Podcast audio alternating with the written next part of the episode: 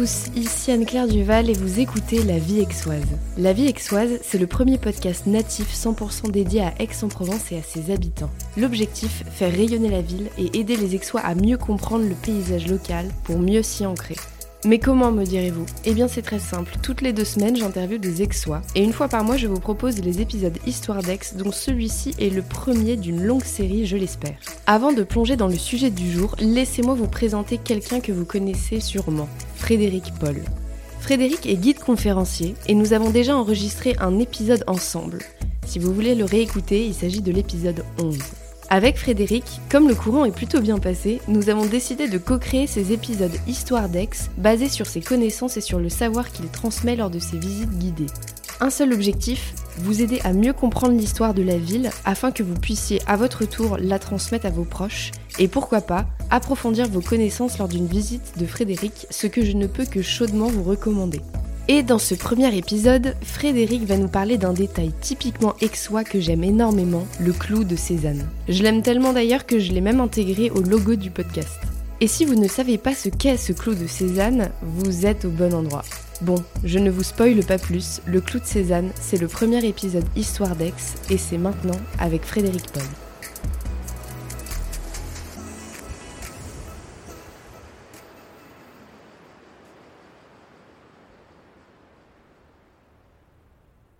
Bonjour Frédéric. Bonjour Anne-Claire. Alors en fait aujourd'hui j'aurais beaucoup aimé qu'on parle euh, du clou de Cézanne pour plein de raisons. J'adore cet objet qu'on voit dans Aix et euh, il suscite ma curiosité. Et qui de mieux que toi justement pour euh, aller satisfaire ces curiosités sur les éléments de la ville? Donc est-ce que tu pourrais commencer par nous décrire le clou de Cézanne pour les personnes qui ne sauraient pas en fait ce que c'est? On dit qu'on le voit, mais à force de marcher dessus, les gens ne, s'en aperçoivent plus. Mais euh, dans la ville, il y, a, plus de 2000 clous qui ont été installés en, 1990. C'est un, élément qu'on reconnaît facilement. Euh, il est carré, en métal, avec un, grand C entourant les armoiries de la ville et euh, le nom Cézanne de haut en bas sur le côté. Voilà. Et ces clous eh bien, nous permettent de nous promener sur les pas de Cézanne. C'est le titre du, du parcours qui va, euh, qui va dans la ville, de son lieu de naissance jusqu'à son lieu de mort. À quoi ça sert finalement ce clou de Cézanne? Où est-ce qu'il nous emmène? Par où est-ce qu'on passe dans Aix si on le suit? Alors ça démarre à l'office de tourisme d'Aix-en-Provence et puis euh, si on se laisse euh, emporter, on pourrait passer 4 heures sur les pas de, Cézanne tellement il y a de choses à voir.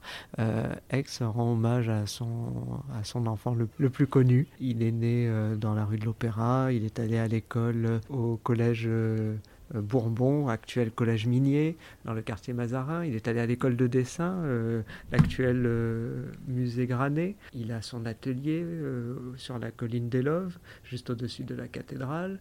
Il, a, il est enterré au cimetière Saint-Pierre. Donc c'est tous ces chemins-là, tous ces lieux-là que l'on peut découvrir et bien d'autres pendant cette, cette visite et ce parcours. Donc ça commence à l'office de tourisme et ensuite ça s'arrête au cimetière, c'est bien ça? Alors il y a plusieurs possibilités, mais euh, on peut aller jusqu'au jusqu'au cimetière. Le cimetière, c'est un lieu euh, intéressant puisque on y trouve euh, toujours des pommes posées sur sa tombe. Pourquoi des pommes? Cézanne était euh, le peintre des pommes.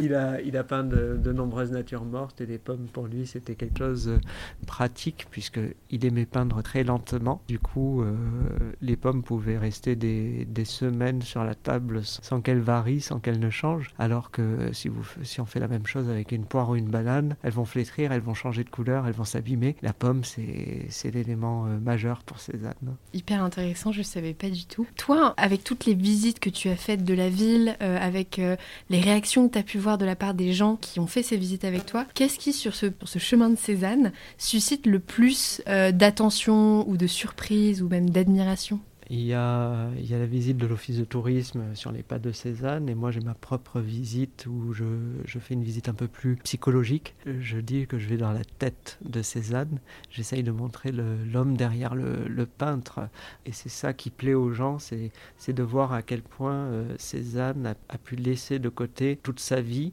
pour ne, ne, se concentrer que sur sa peinture et sur sa manière de peindre. C'est quelque chose d'exceptionnel. Il devient presque un ermite qui ne se consacre qu'à sa peinture. Quand il crée son atelier, l'atelier d'Elove euh, sur la colline, c'est quatre ans avant sa mort, c'est les quatre dernières années, 1902 à 1906, et il crée ce lieu juste pour la création. C'est pas un lieu qu'il habitera, c'est vraiment un lieu, un atelier, et avec une seule idée, c'est d'avoir la meilleure lumière pour peindre. Et ce qui se ressent quand on visite l'atelier? Oui, euh, d'ailleurs aujourd'hui l'atelier est ouvert au public parce que lorsque Cézanne est mort, pendant quelques années l'atelier va être fermé. Euh, son fils n'en fait rien. Et euh, un historien aixois qui s'appelait Marcel Joannon, qui, appelait qui se faisait appeler Marcel Provence, Marcel Provence va acheter l'atelier au fils de Cézanne, va dormir au rez-de-chaussée pour que l'atelier qui se trouve à l'étage ne soit pas modifié et va le laisser dans son état. Il meurt d'une crise cardiaque en 1952. Là, il y a un risque pour l'atelier de disparaître parce que des, promoteurs veulent, acheter l'atelier pour le raser et construire des immeubles. Mais euh, des euh, étudiants américains, et notamment John Rewald, qui est un spécialiste américain de Cézanne, vont faire une souscription pour acheter l'atelier Cézanne et l'offrir à l'université d'Aix-en-Provence, qui va le donner à la mairie euh, parce que l'université ne peut pas le gérer. Et aujourd'hui, c'est un lieu qui appartient à la mairie et qui est ouvert au public et où on trouve tous les objets de Cézanne qu'il a laissés en 1906 à sa mort et qui n'ont pas bougé.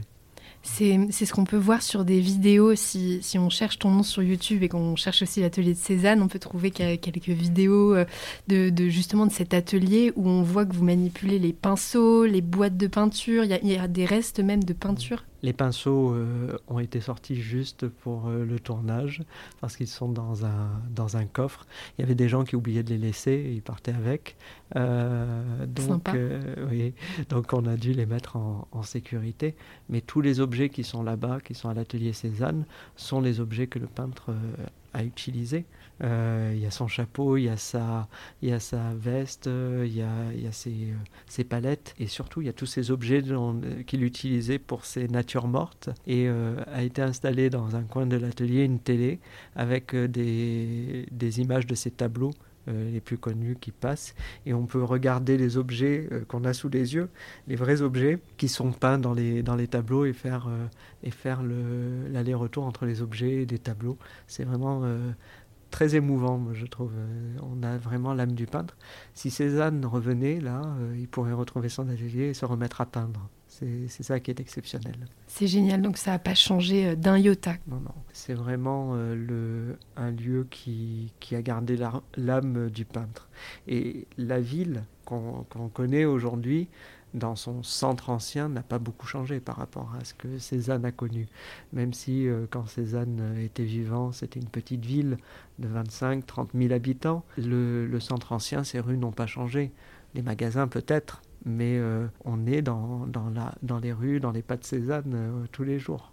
C'est génial. Et donc ce, ce, clou de Cézanne, en fait, finalement, invite à la visite de tous ces lieux qui ont marqué la vie de Cézanne, qui ont marqué aussi euh, l'histoire et la culture aussi d'une certaine manière. Oui, alors il faut aussi euh, rendre hommage à, la personne qui a euh, créé le clou de Cézanne, puisque je l'ai décrit au début de, de notre discussion.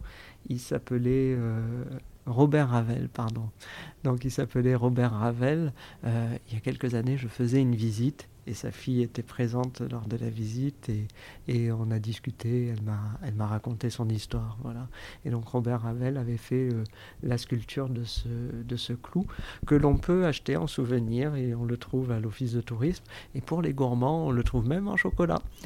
Merci la maison Puy-Ricard. C'est, c'est une de mes voisines qui m'avait fait découvrir ça, ces fameuses tablettes de chocolat où il y a estampillé en fait le clou de Cézanne et c'est typiquement avec soi, très gourmand et ça fait généralement généralement très plaisir. Voilà. Euh, il existe aussi 11 cm sur 11 cm de chocolat.